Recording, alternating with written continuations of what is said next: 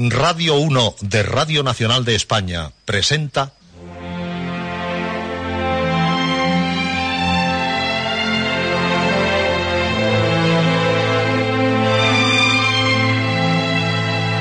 Historias.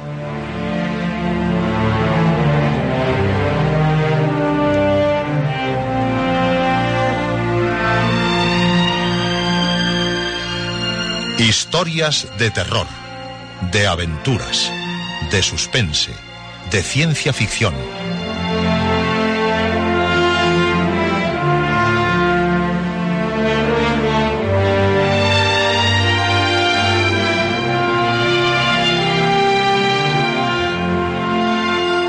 Un programa escrito y dirigido por Juan José Plans.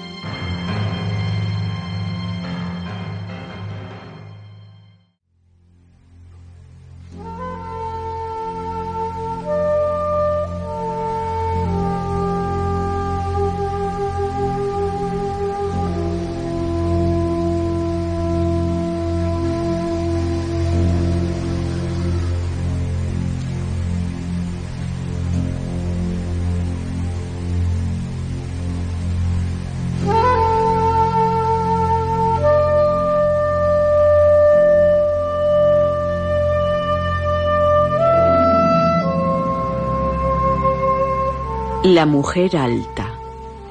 Uno de los relatos más sobrecogedores de Pedro Antonio de Alarcón. Lo subtituló Cuento de miedo.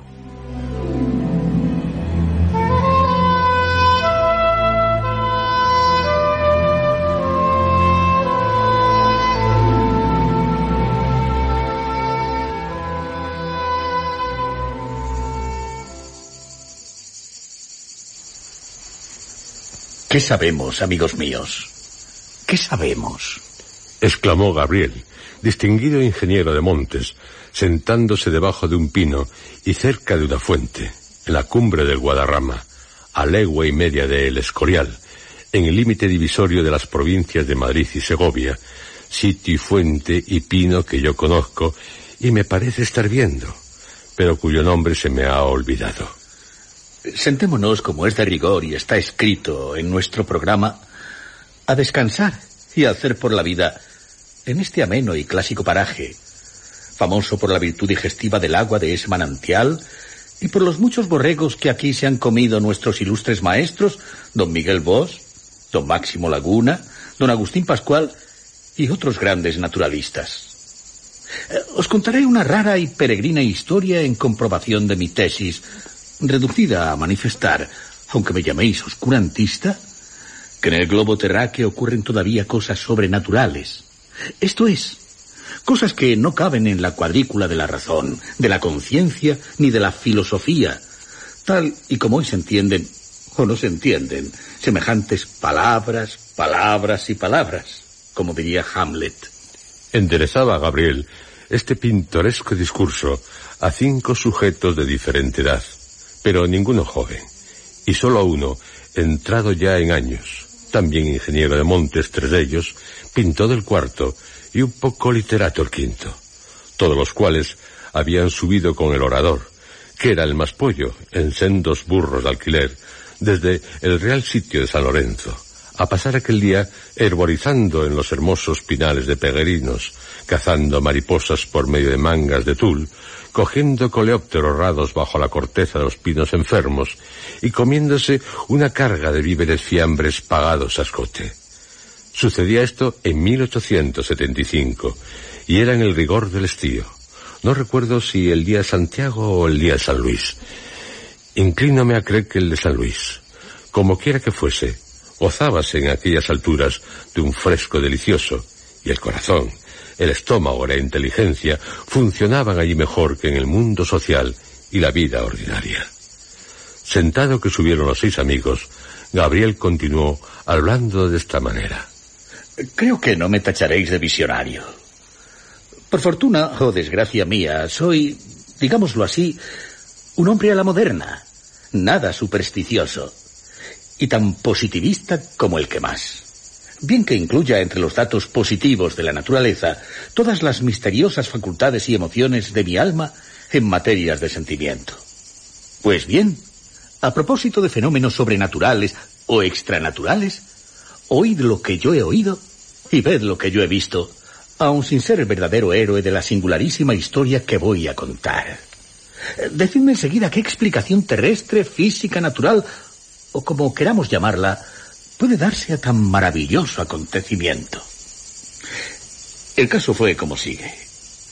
A ver, Echad una gota que ya se habrá refrescado el pellejo dentro de esa bullidora y cristalina fuente colocada por Dios en esa pinífera cumbre para enfriar el vino de los botánicos. Pues señor, no sé si habréis oído hablar de un ingeniero de caminos llamado Telesforo X, que murió en 1860. Un muchacho andaluz con bigote negro que estuvo para casarse con la hija del marqués de Moreda y que murió de histericia. Ese mismo. Pues bien, mi amigo Telesforo, medio año antes de su muerte, era todavía un joven brillantísimo, como se dice ahora. Guapo, fuerte, animoso, con la aureola de haber sido el primero de su promoción en la escuela de caminos y acreditado ya en la práctica por la ejecución de notables trabajos disputábanselo varias empresas particulares en aquellos años de oro de las obras públicas. Y también se lo disputaban las mujeres para casar o mal casadas, y por supuesto las viudas impenitentes. Y entre ellas alguna muy buena moza que... Bueno, pero la tal viuda no viene ahora a cuento, pues a quien Telesforo quiso con toda formalidad fue a su citada novia, la pobre Joaquinita Moreda, el otro no pasó de ser un amorío puramente usufructuario. Señor don Gabriel, al orden. Sí, sí, voy al orden. Pues ni mi historia ni la controversia pendiente eh, se prestan a chanzas ni donaires. Juan, écheme otro medio vaso. ¿Mm? bueno está de verdad ese vino. Con qué atención y poneos serios, que ahora comienza lo luctuoso. Sucedió, como sabéis lo que la conocisteis, que Joaquinita murió de repente en los baños de Santa Águeda, al fin del verano de 1859. Hallábame yo en Po cuando me dieron la triste noticia, que me afectó muy especialmente por la íntima amistad que me unía a Telesforo. A ella solo le había hablado una vez en casa de su tía, la generala López, y por cierto que aquella palidez azulada, propia de las personas que tienen un aneurisma, me pareció desde luego indicio de mala salud. Pero en fin, la muchacha valía cualquier cosa por su distinción, hermosura y garbo. Y como además era hija única de título y de título que llevaba anejos algunos millones, conocí que mi buen matemático estaría inconsolable. Por consiguiente, no bien me hallé de regreso en Madrid. A los quince o veinte días de su desgracia, fui a verlo una mañana muy temprano a su elegante habitación de mozo de casa abierta y bufete de oficina, calle del Lobo. No recuerdo el número, pero sé que era muy cerca de la carrera de San Jerónimo. Contristadísimo, bien que grave y en apariencia dueño de su error, estaba el joven ingeniero trabajando ya aquella hora con sus ayudantes en no sé qué proyecto de ferrocarril y vestido de riguroso luto. Abrazóme estrechísimamente y por largo rato, sin lanzar ni el más leve suspiro. Dio enseguida algunas instrucciones sobre el trabajo pendiente a uno de sus ayudantes, y condújome, en fin, a su despacho particular, situado al extremo opuesto de la casa, diciéndome por el camino con acento lúgubre y sin mirarme. Mucho me alegro de que hayas venido. Varias veces te he echado de menos en el estado en que me hallo. Ocúrreme una cosa muy particular y extraña, que solo un amigo como tú podría oír sin considerarme imbécil o loco, y acerca de la cual necesito oír alguna opinión serena y fría como la ciencia. No temas en manera alguna que vaya a angustiarte describiéndote el dolor que me aflige y que durará tanto como mi vida. ¿Para qué? Tú te lo figurarás fácilmente a poco que entiendas las cuitas humanas y yo no quiero ser consolado ni ahora, ni después, ni nunca. De lo que voy a hablar, con la detención que requiere el caso, o sea, tomando el asunto desde su origen, es de una circunstancia horrenda y misteriosa que ha servido como de agüero infernal a esta desventura y que tiene conturbado mi espíritu hasta un extremo que te dará espanto. Habla. Respondí yo comenzando a sentir en efecto, no sé qué arrepentimiento de haber entrado en aquella casa al ver la expresión de cobardía que se pintó en el rostro de mi amigo. Suspiró, enjugándose la sudorosa frente. No sé si por fatalidad innata de mi imaginación o por vicio adquirido al oír alguno de aquellos cuentos de vieja con que tan imprudentemente se asusta a los niños en la cuna. El caso es que desde mis tiernos años no hubo cosa que me causase tanto horror y susto, ya me lo figurara mentalmente, ya me la encontrase en realidad, como una mujer sola, en la calle, a altas horas de la noche. Te consta que nunca he sido cobarde. Me batí en duelo, como cualquier hombre decente, cierta vez que fue necesario. Y recién salido de la escuela de ingenieros, cerré a palos y a tiros en despeñaperros a mis sublevados peones hasta que los reduje a la obediencia. Toda mi vida, en Jaén, en Madrid y en otros varios puntos, he andado a deshora por la calle, solo, sin armas, atento únicamente al cuidado amoroso que me hacía velar y si por acaso he topado con bultos de mala catadura, fueran ladrones o simples perdonavidas, a ellos les ha tocado huir o echarse a un lado, dejándome libre el mejor camino. Pero si el bulto era una mujer sola, parada o andando, y yo iba también solo, y no veía más alma viviente por ningún lado, entonces, ríete si se te antoja, pero créeme, poníaseme carne de gallina. Vagos temores asaltaban mi espíritu. Pensaba en almas del otro mundo, en seres fantásticos, en todas las invenciones supersticiosas que me hacían reír en cualquier otra circunstancia, y apretaba el paso o me volvía atrás sin que ya se me quitara el susto, ni pudiera distraerme ni un momento hasta que me veía dentro de mi casa. Una vez en ella, echábame también a reír y avergonzábame de mi locura, sirviéndome de alivio el pensar que no la conocía nadie. Allí me daba cuenta fríamente de que, pues yo no creía en duendes, ni en brujas, ni en aparecidos, nada había debido temer de aquella flaca hembra a quien la miseria, el vicio o algún accidente desgraciado tendrían a tal hora fuera de su hogar y a quien mejor me hubiera estado ofrecer auxilio, por si lo necesitaba, o dar limosna si me lo pedía. Repetíase con todo la deplorable escena cuantas veces se me presentaba otro caso igual y cuenta que ya tenía yo 25 años, muchos de ellos de aventurero nocturno, sin que jamás me hubiese ocurrido lance alguno penoso con las tales mujeres solitarias y trasnochadoras. Pero en fin, nada de lo dicho llegó nunca a adquirir verdadera importancia, pues aquel pavor irracional se me disipaba siempre tan pronto como llegaba a mi casa o veía a otras personas en la calle, y ni tan siquiera lo recordaba a los pocos minutos, como no se recuerdan las equivocaciones o necesidades sin fundamento ni consecuencia. Así las cosas, hace muy cerca de tres años, desgraciadamente tengo varios motivos para poder fijar la fecha. La noche del 15 al 16 de noviembre del año 1857, volvía yo a las tres de la madrugada a aquella casita de la calle de Jardines, cerca de la calle de la Montera, en que recordarás viví por entonces. Acababa de salir, ahora tan avanzada, y con un tiempo feroz de viento y frío, no de ningún nido amoroso, sino de... te lo diré, aunque te sorprenda, de una especie de casa de juego, no conocida bajo este nombre por la policía, pero donde ya se habían arruinado muchas gentes y a la cual me habían llevado a mí aquella noche por primera y última vez. Sabes que nunca he sido jugador, entré allí engañado por un mal amigo, en la creencia de que todo iba a reducirse a trabar conocimiento con ciertas damas elegantes, de virtud equívoca, sobre texto de jugar algunos maravedises al enano en mesa redonda con faldas de bayeta.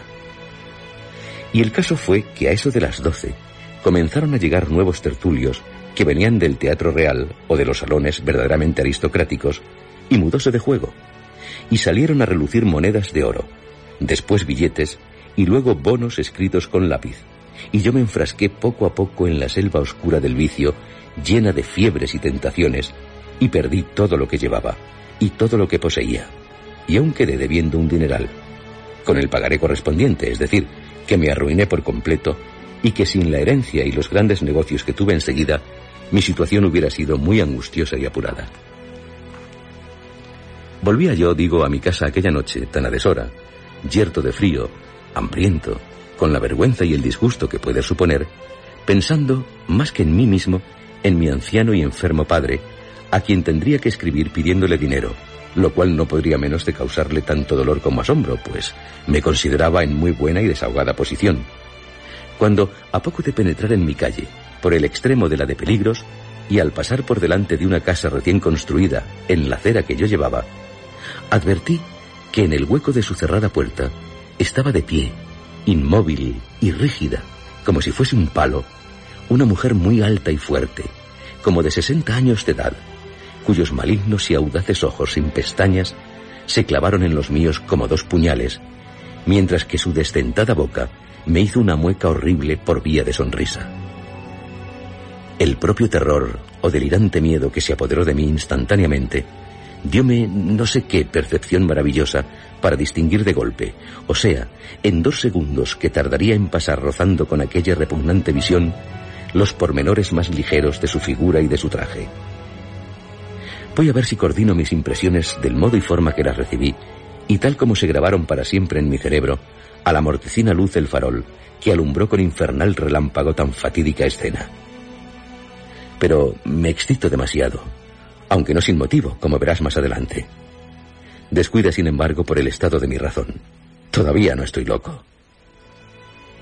Lo primero que me chocó en aquella que denominaré mujer fue su elevadísima talla y la anchura de sus descarnados hombros.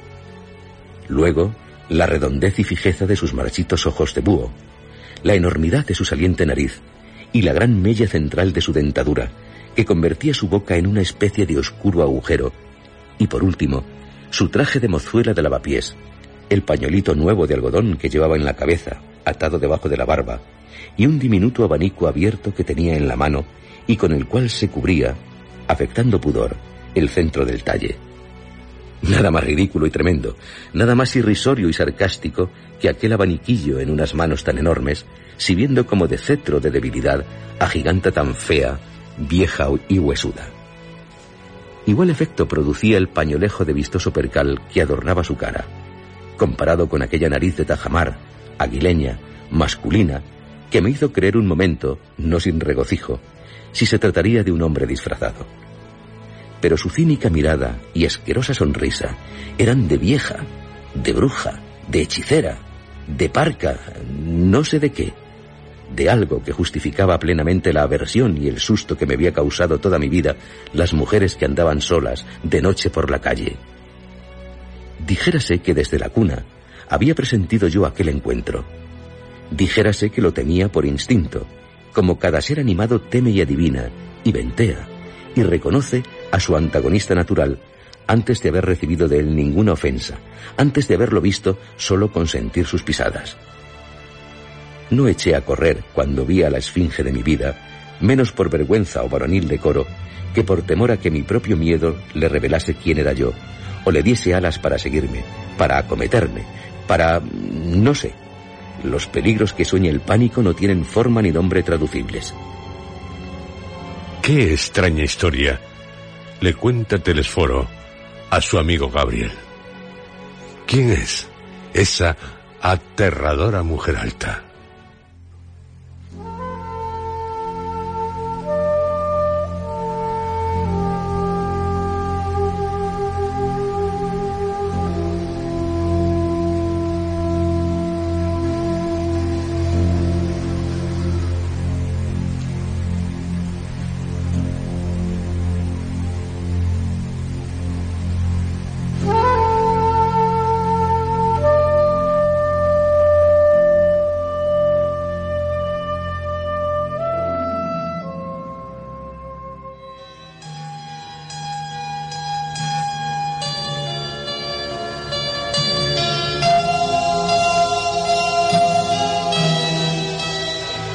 Estaba al extremo opuesto de la prolongada y angosta calle en la que me hallaba yo solo, enteramente solo, con aquella misteriosa estantigua a quien creía capaz de aniquilarme con una palabra. ¿Qué hacer para llegar hasta allí? Ah, con qué ansia veía a lo lejos la anchurosa y muy alumbrada calle de la Montera, donde a todas horas hay agentes de la autoridad. Decidí pues sacar fuerzas de flaqueza, Disimular y ocultar aquel pavor miserable. No acelerar el paso, pero ganar siempre terreno, a una costa de años de mi vida y de salud. Y de esta manera, poco a poco, irme acercando a mi casa, procurando muy especialmente no caerme antes redondo al suelo. Así caminaba. Así habría andado ya lo menos veinte pasos desde que dejé atrás la puerta en que estaba escondida la mujer del abanico, cuando de pronto se me ocurrió una idea horrible, espantosa y sin embargo muy racional. La idea de volver la cabeza, a ver si me seguía mi enemiga. Una de dos, pensé con la rapidez del rayo. O mi terror tiene fundamento o es una locura. Si tiene fundamento, esa mujer habrá echado detrás de mí, estará alcanzándome y no hay salvación para mí en el mundo. Y si es una locura, una aprensión, un pánico como cualquier otro, me convenceré de ello en el presente caso y para todos los que me ocurran, al ver que esa pobre anciana se ha quedado en el hueco de aquella puerta, preservándose del frío o esperando a que le abran. Con lo cual, yo podré seguir marchando hacia mi casa muy tranquilamente y me habré curado de una manía que tanto me abochorna. Formulando este razonamiento, hice un esfuerzo extraordinario y volví la cabeza. Ay, Gabriel, Gabriel, qué desventura. La mujer alta me había seguido con sordos pasos. Estaba encima de mí, casi me tocaba con el abanico, casi asomaba su cabeza sobre mi hombro. ¿Por qué? ¿Para qué, Gabriel mío? ¿Era una ladrona? ¿Era efectivamente un hombre disfrazado? ¿Era una vieja irónica que había comprendido que le tenía miedo? ¿Era el aspecto de mi propia cobardía? ¿Era el fantasma burlón de las decepciones y deficiencias humanas? Interminable sería decirte todas las cosas que pensé en un momento. El caso fue que di un grito y salí corriendo como un niño de cuatro años que juzga ver el coco y que no dejé de correr hasta que desemboqué en la calle de la Montera. Una vez allí, se me quitó el miedo como por ensalmo. Y eso que la calle de la Montera estaba también sola. Volví pues la cabeza hacia la de Jardines, que enfilaba, en toda su longitud, y que estaba suficientemente alumbrada por sus tres faroles y por un reverbero de la calle de peligros para que no me pudiese oscurecer la mujer alta si por acaso había retrocedido en aquella dirección. Y vive el cielo que no la vi parada, ni andando, ni en manera alguna. Con todo, guardéme muy bien de penetrar de nuevo en mi calle. Esa bribona, me dije, se habrá metido en el hueco de otra puerta. Pero mientras sigan alumbrando los faroles, no se moverá sin que yo lo note desde aquí. En esto vi aparecer a un sereno por la calle del Caballero de Gracia y lo llamé sin desviarme de mi sitio. Díjele, para justificar la llamada y excitar su celo, que en la calle de Jardines había un hombre vestido de mujer, que entrase en dicha calle por la de peligros, a la cual debía dirigirse por la de la aduana, que yo permanecería quieto en aquella otra salida y que con tal medio no podía escapársenos el que a todas luces era un ladrón o un asesino. Obedeció el sereno, tomó por la calle de la aduana y cuando yo vi avanzar su farol por el otro lado de la de jardines, penetré también en ella resueltamente. Pronto nos reunimos en su promedio sin que ni el uno ni el otro hubiésemos encontrado a nadie, a pesar de haber registrado puerta por puerta. Se habrá metido en alguna casa. Eso será, respondí yo abriendo la puerta de la mía, con firme resolución de mudarme a otra calle al día siguiente. Pocos momentos después, hallábame dentro de mi cuarto tercero, cuyo picaporte llevaba también siempre conmigo, a fin de no molestar a mi buen criado José. Sin embargo, éste me aguardaba aquella noche. Mis desgracias, del 15 al 16 de noviembre, no habían concluido. ¿Qué ocurre? Le pregunté con extrañeza. Me respondió visiblemente conmovido. Aquí ha estado esperando a usted desde las once hasta las dos y media el señor comandante Falcón y me ha dicho que si venía usted a dormir a casa, no se desnudase, pues él volvería al amanecer. Semejantes palabras me dejaron frío de dolor y espanto, cual si me hubieran notificado mi propia muerte. Sabedor yo de que mi amadísimo padre, residente en Jaén, padecía aquel invierno frecuentes y peligrosísimos ataques de su crónica enfermedad, había escrito a mis hermanos que en el caso de un repentino desenlace funesto, telegrafiasen al comandante Falcón, el cual me daría la noticia de la manera más conveniente. No me cabía pues duda de que mi padre había fallecido. Sentéme en una butaca a esperar el día y a mi amigo, y con ellos la noticia oficial de tan grande infortunio. Y Dios solo sabe cuánto padecí en aquellas horas de cruel expectativa, durante las cuales, y eso es lo que tiene relación con la presente historia, no podía separar en mi mente tres ideas distintas, y al parecer heterogéneas, que se empeñaban en formar monstruoso y tremendo grupo. Mi pérdida en el juego, el encuentro con la mujer alta y la muerte de mi honrado padre. A las seis en punto, penetró en mi despacho el comandante Falcón y me miró en silencio. Arrojéme en sus brazos llorando desconsoladamente, y él exclamó acariciándome. Llora, sí, hombre, llora. Y ojalá ese dolor pudiera sentirse muchas veces. Mi amigo Telesforo descansó también un momento al llegar a este punto, y luego prosiguió en los términos siguientes. Si mi historia terminara aquí, ¿acaso no encontrarías nada de extraordinario ni sobrenatural en ella? Y podrías decirme lo mismo que por entonces me dijeron dos hombres de mucho juicio, a quienes se la conté. Que cada persona de viva y ardiente imaginación tiene su terror pánico. Que el mío eran las trasnochadoras solitarias. Y que la vieja, de la calle de Jardines, no pasaría de ser una pobre sin casa ni hogar, que iba a pedirme limosna cuando yo lancé el grito y salí corriendo, o bien una repugnante celestina de aquel barrio, no muy católico en materia de amores. También quise creerlo yo así. También lo llegué a creer al cabo de unos meses. No obstante lo cual hubiera dado entonces años de vida por la seguridad de no volver a encontrarme a la mujer alta. En cambio, hoy daría toda mi sangre por encontrármela de nuevo. ¿Para qué? Para matarla en el acto. No te comprendo.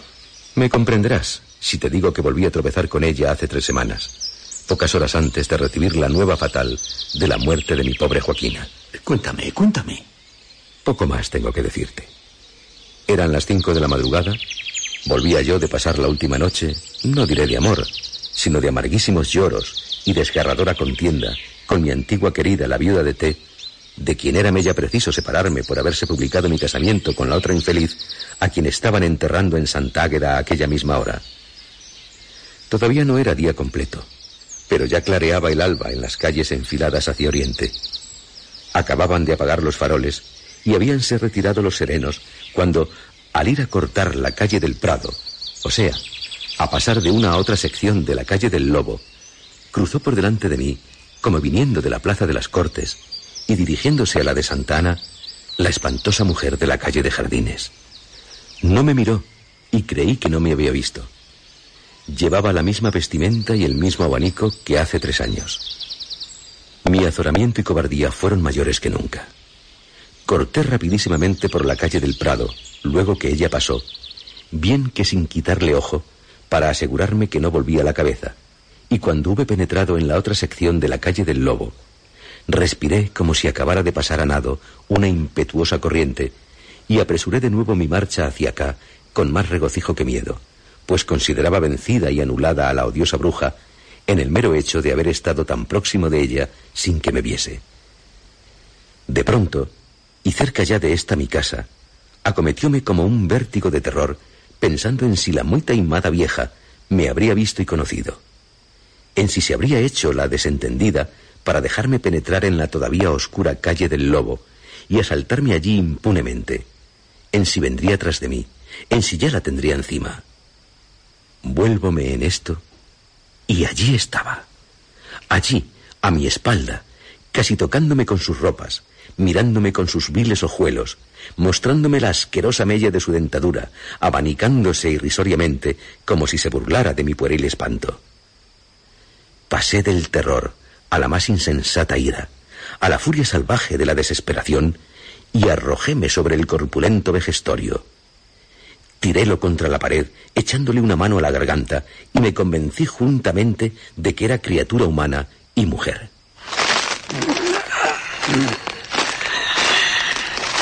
Ella había lanzado entre tanto un aullido ronco y agudo, al propio tiempo que me pareció falso o fingido, como expresión hipócrita de un dolor y de un miedo que no sentía. Y luego exclamó, haciendo como que lloraba, pero sin llorar, antes bien mirándome con ojos de hiena. ¿Por qué la ha tomado usted conmigo? Esta frase aumentó mi pavor y debilitó mi cólera. Luego usted recuerda haberme visto en otra parte. Ya lo creo, alma mía. La noche de San Eugenio. En la calle de Jardines hace tres años. Sentí frío dentro de los tuétanos. ¿Pero quién es usted? ¿Por qué corre detrás de mí? ¿Qué tiene usted que ver conmigo? Yo soy una débil mujer. Usted me odia y me teme sin motivo. ¿Y si no? Dígame usted, señor caballero, ¿por qué se asustó de aquel modo la primera vez que me vio? Porque la aborrezco a usted desde que nací. Porque es usted el demonio de mi vida. De modo que usted me conocía hace mucho tiempo. Pues mira, hijo, yo también a ti. Usted me conocía. ¿Desde cuándo? Desde antes que nacieras. Y cuando te vi pasar junto a mí hace tres años, me dije a mí misma, este es. Pero, ¿quién soy yo para usted? ¿Quién es usted para mí? El demonio.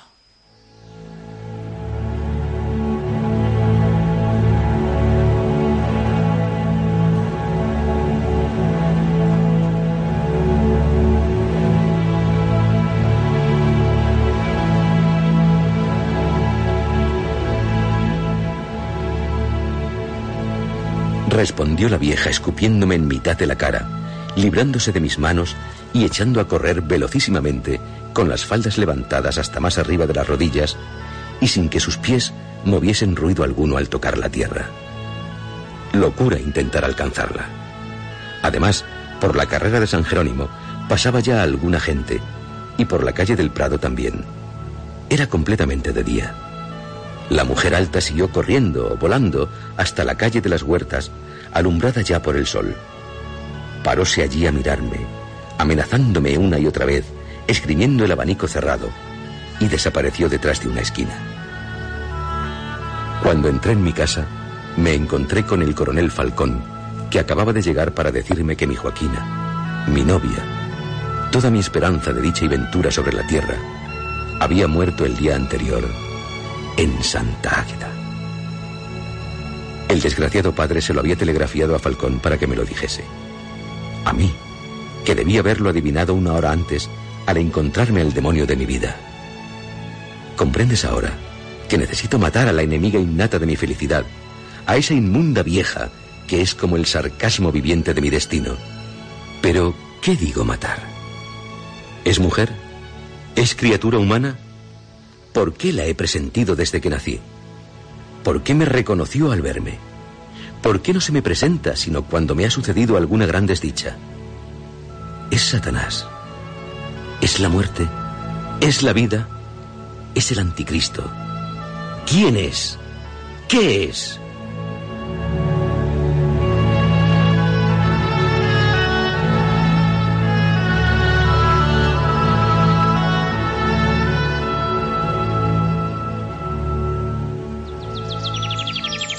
Os hago gracia, mis queridos amigos, de las reflexiones y argumentos que emplearía yo para ver de tranquilizar a Telesforo. Pues son los mismos, mismísimos, que estáis vosotros preparando ahora para demostrarme que en mi historia no pasa nada sobrenatural o sobrehumano. Vosotros diréis más. Vosotros diréis que mi amigo estaba medio loco, que lo estuvo siempre, que cuando menos padecía la enfermedad moral llamada por unos terror pánico y por otros delirio emotivo. Que aun siendo verdad todo lo que se refería acerca de la mujer alta, había que atribuirlo a coincidencias casuales de fechas y accidentes.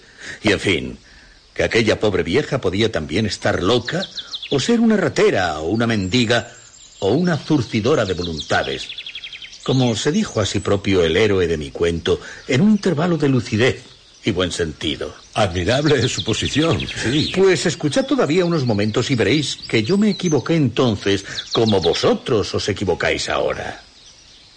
El que desgraciadamente no se equivocó fue Telesforo.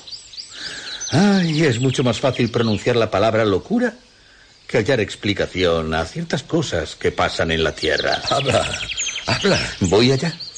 Y esta vez, por ser ya la última, reanudaré el hilo de mi historia sin beberme antes un vaso de vino.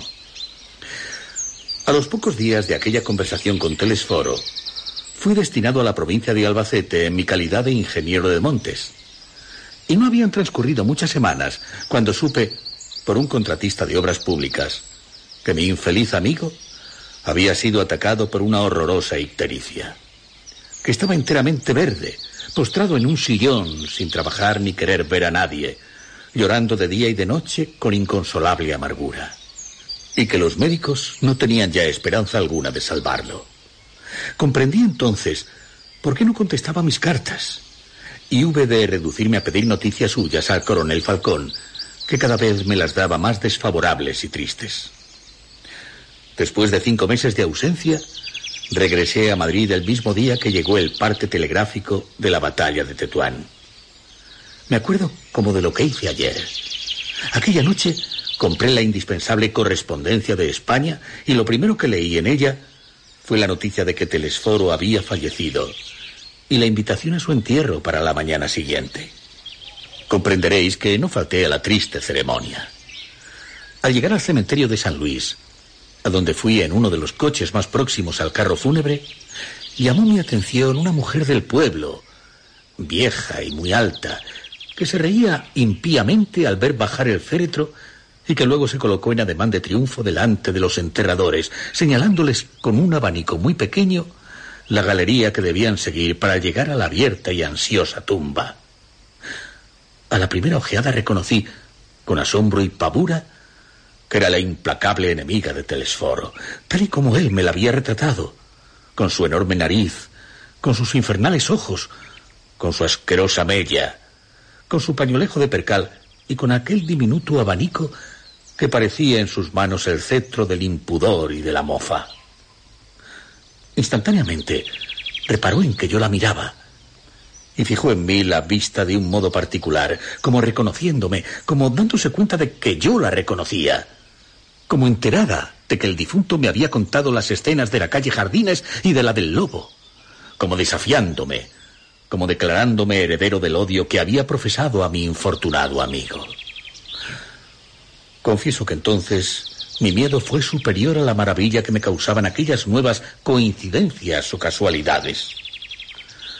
Veía patente que alguna relación sobrenatural anterior a la vida terrena había existido entre la misteriosa vieja y Telesforo. Pero en tal momento solo me preocupaba mi propia vida, mi propia alma, mi propia aventura, que correrían peligro si llegaba a heredar semejante infortunio. La mujer alta se echó a reír y me señaló ignominiosamente con el abanico, cual si hubiese leído en mi pensamiento y denunciase al público mi cobardía. Yo tuve que apoyarme en el brazo de un amigo para no caer al suelo, y entonces ella hizo un ademán compasivo, desdeñoso. Giró sobre los talones y penetró en el camposanto con la cabeza vuelta hacia mí, abanicándose y saludándome a un propio tiempo y contoneándose entre los muertos con no sé qué infernal coquetería, hasta que por último desapareció para siempre en aquel laberinto de patios y columnatas llenos de tumbas. Y digo para siempre, porque han pasado quince años y no he vuelto a verla. Si era criatura humana, ya debe de haber muerto. Y si no lo era, tengo la seguridad de que me ha desdeñado. Con que vamos a cuentas. Decidme vuestra opinión acerca de tan curiosos hechos. ¿Los consideráis todavía naturales? Ocioso fuera que yo, el autor del cuento o historia que acabáis de leer, estampas aquí las contestaciones que dieron a Gabriel sus compañeros y amigos, puesto que, al fin y a la postre, cada lector habrá de juzgar el caso según sus propias sensaciones y creencias. Prefiero, por consiguiente, hacer punto final en este párrafo, no sin dirigir el más cariñoso y expresivo saludo a cinco de los seis expedicionarios que pasaron juntos aquel inolvidable día en las frondosas cumbres del Guadarrama.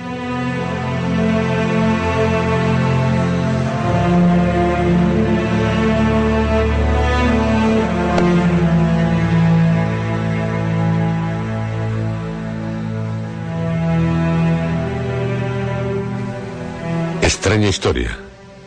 La de la mujer alta de Pedro Antonio de Alarcón.